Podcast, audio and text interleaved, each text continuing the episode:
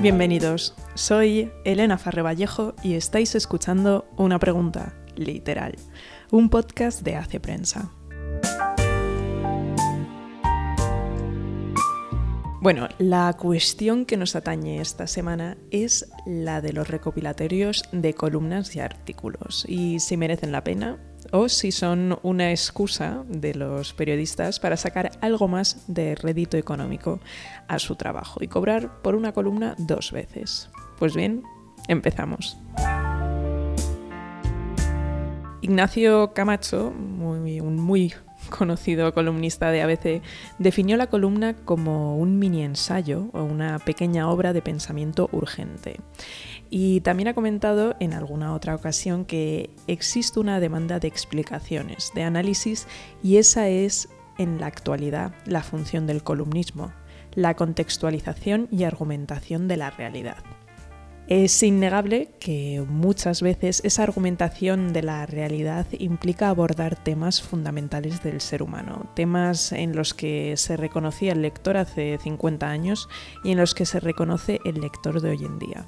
Y creo que es precisamente de esta certeza de la que nacen gran parte de los recopilatorios, este boom que lleva ya unos años con nosotros, para que estas columnas, que son atemporales, no queden relegadas y condenadas al olvido, sino que sigan llegando a los lectores. Porque cuando algo está bien encuadernado y en papel, pues es cuando mejor se lee. Y por supuesto, puede haber escritores y periodistas que decidan publicar una recopilación porque no tienen otra cosa que entregar, pero los buenos libros de columnas contienen precisamente esos textos que superan, por así decirlo, la prueba del tiempo, los que dan luz y ponen el foco en una verdad humana, profunda, una verdad que era igual hace un siglo, que antes de ayer y que mañana. Entonces muchas veces em, sí que están envueltas en el torbellino de la actualidad, pero siempre está ahí esa pepita el objetivo del periodismo nunca debería ser la posteridad, pero una vertiente que tomó ya hace muchos años el columnismo es la de presentar un texto que contenga cierto deje literario, una particular voluntad de estilo y una mirada muy propia que facilita al lector ver que pone negro sobre blanco eso que intuía, pero que no sabía concretar y expresar con palabras. ¿Y para qué vamos a negar que hay ojos a través de los cuales vale la pena ver la realidad? Entonces, ¿merecen la pena los recopilatorios? Pues como todo en esta vida, para gustos los colores, pero es innegable que el columnismo español ha tenido y tiene plumas destacables por la mirada y por la forma, contextos que pueden leerse 10 o 20 años después y que siguen interpelando al lector. Además, los recopilatorios parecen, a mí personalmente me parecen interesantes porque permiten ver los tics que tienen los que firman esas columnas y artículos, por la predominancia de ciertos temas o por la recurrencia de ciertas fórmulas retóricas que, leídas de forma individual y con el intervalo temporal que impone su publicación en el diario, pueden no llamar la atención y no detectarse, pero que leídos en conjunto saltan a la vista. A mí me gusta mucho leer este tipo de libro, de reconocerlo, y suelo tener siempre alguno a mano.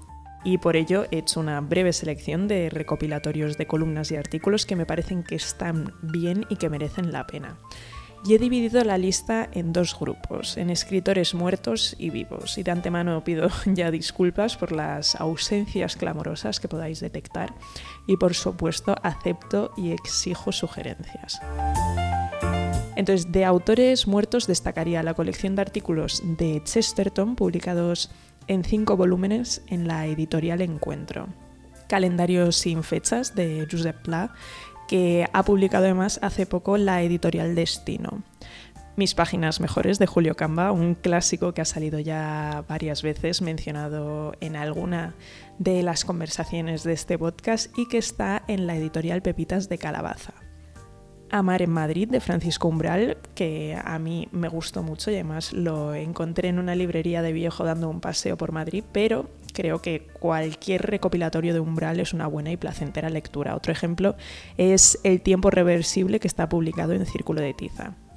Artículos selectos de Agustín de Foxá, que está publicado en la editorial Visor, y por recomendación de Adolfo Torrecilla artículos periodísticos al pasar de los años de Álvaro Cunqueiro.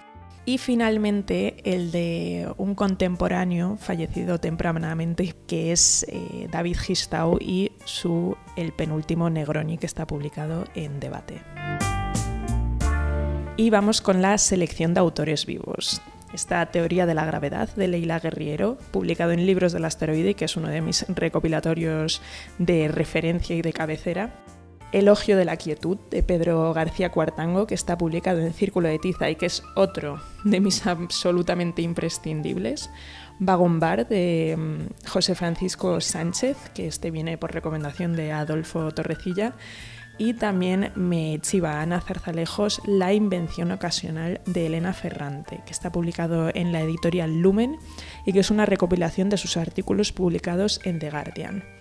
Está solo integral de Fernando Sabater, que como escribe José María Caravante en la reseña publicada en Hace Prensa, es un libro para amantes de la dialéctica, para adictos al disenso y enamorados de la mordacidad. Y ya por último, este es con el que estoy ahora mismo, el que me acompaña entre novelas, que es El último verano de Diego Garrocho, que ha salido hace poco publicado en la editorial Debate. Y como he comentado antes, por supuesto, acepto sugerencias y reclamos de las carencias imperdonables que se me hayan pasado en esta breve selección. Voy a dejar los títulos de todos los libros mencionados en la descripción del capítulo y como siempre me podéis dejar vuestras preguntas en Instagram, en Twitter o en audio en el enlace que aparece en la descripción del capítulo. Nos escuchamos la semana que viene en una nueva radiografía del lector, pero hasta entonces, feliz lectura.